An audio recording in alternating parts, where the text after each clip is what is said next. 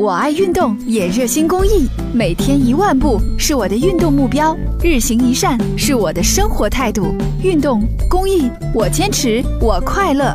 公益题材，乐善人生。事情发生在二月二十五号下午两点多，在郑州科技学院上学的大一学生赵永鹏刚下火车，来到火车站西广场坐出租车回学校。可接下来的遭遇让他感到非常委屈和无助。我遇见一个出租车司机，他是跟我要四十，没打表，说可以拼车，我同意了。后来他在那找人，因为马寨那个地方比比较偏僻。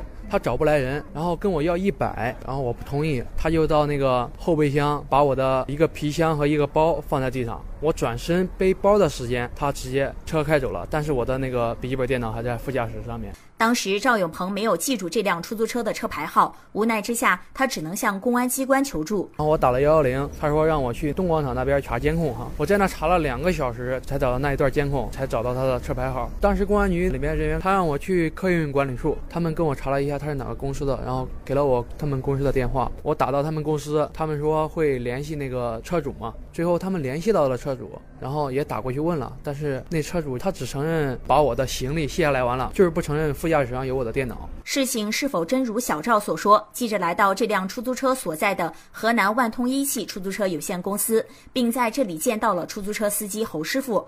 二十五号下午，你有没有拉这位乘客？拉了。当时您是在哪儿拉他的？在西广场上课点呢，坐我车。当时你们谈的是四十块钱一没有，没有谈钱，达标啊！俺这正规出租车都是达标。有没有那个电脑？都没有上到，还没有坐到副驾驶嘞，还没有上车嘞。当时我放了俩行李，一个拉杆箱、后备箱的，然后我又给他拿下来了，他不坐了。为什么不坐了？不知道。由于双方各执一词，记者又来到火车站公安分局调取当时的监控录像。在录像上，记者看到这辆出租车停靠在正对着火车站西北出站口外的通道处，从司机将小赵的行李放到后备箱再取出，前后足有三分多钟的时间。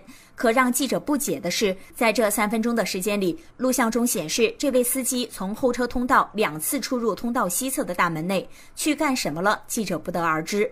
由于监控录像不能清晰地拍摄到小赵是拿着笔记本坐上出租车的，所以电脑的去向无可考证。对于这种情况，河南春义律师事务所律师张少春认为，找到他确实存在意假行为，或者是说能够来证明这个出租车司机确实存在侵占了这个别人的物品，而且拒不退还这些行为，他有可能就涉嫌违法，并且也有可能要追究他的刑事责任。